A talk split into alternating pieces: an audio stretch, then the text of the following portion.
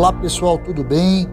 Meu nome é Antônio Carlos Moana, eu sou um dos gestores das Joias Verai. Estou aqui nessa mensagem mais uma vez para passar informações a respeito de um tema de extrema importância para o seu negócio. Antes disso, eu gostaria de recomendar que vocês acessem e naveguem no nosso site o www.joiasverai.com.br e em nossas redes sociais. É importante que você se cadastre para que tenha acesso à nossa loja virtual contendo os nossos produtos, as fotos, imagens, vídeos e os nossos preços. Se algo te interessar, você que é lojista, atacadista ou revendedor, poderá comprar da forma que quiser, da maneira que te interessar, do lugar onde estiver, tudo com rapidez e segurança. O tema desse episódio trata da seguinte pergunta: Você tem um plano de futuro para a sua joalheria? Se você quer chegar em algum lugar, primeiro precisa saber onde está.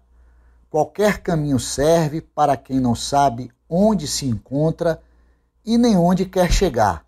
Imagine que queira saber o melhor caminho para chegar em um determinado endereço quais seriam os passos necessários para chegar até esse destino. Vou citar pelo menos três passos. O primeiro passo seria conheça seu ponto de partida. O primeiro passo é saber o ponto de partida para, a partir daí, traçar a rota até o local desejado. Assim funcionam as empresas que desejam planejar a visão do futuro, ainda que em momentos de incertezas. O primeiro passo para elas é identificar o status quo, para só depois iniciar o processo de planejamento, construindo um caminho para a chegada no lugar almejado. Obviamente, estamos fazendo um paralelo entre o processo de planejamento do futuro de uma empresa e a expressão de um roteiro ou de um caminho para um determinado lugar. Na rotina das joalherias, vamos tratar do ponto de partida como sendo o diagnóstico empresarial, ou seja, o comportamento do desempenho financeiro e operacional do negócio, abrangendo um período anterior ao atual, estabelecendo projeções de valores para um período posterior. Isso é feito por meio da análise das informações econômico-financeiras e contábeis, e em alguns casos na entrevista com os gestores de cada joalheria. Dessa forma, ao final, o diagnóstico empresarial permitirá a identificação de informações importantes e necessárias à tomada de decisões mais assertivas quanto à efetividade dos resultados obtidos. Obviamente, esses resultados serão indispensáveis à perenidade dessas empresas.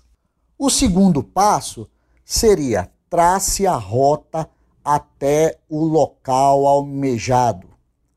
Se imagine saindo de um determinado lugar com destino a outro, tendo o melhor roteiro traçado com maior segurança e de forma mais célere. Em um determinado ponto dessa trajetória, houve um desvio e você não percebeu ou não foi comunicado por quem deveria te dar o alerta. Quais as consequências do referido desvio? A necessidade de retornar ao rumo definido no início da partida, ou, se isso não for mais possível, revisar o roteiro para a chegada no lugar desejado é indispensável para o alcance do resultado esperado. Tudo isso demandará de tempo, conhecimento, coragem, perseverança, entre outros. Dentro desse contexto, é imperativo que as empresas possuam processos e ferramentas de acompanhamento do que está sendo realizado em relação ao que foi previsto ou planejado para a sua trajetória. Nessa fase, as joalherias devem estabelecer seus objetivos e metas. O terceiro e último passo traçado por nós é defina os planos de ação para o alcance dos resultados. Após conhecer o seu ponto de partida e traçar a rota até o local desejado, é hora de definir as ações para chegar até lá.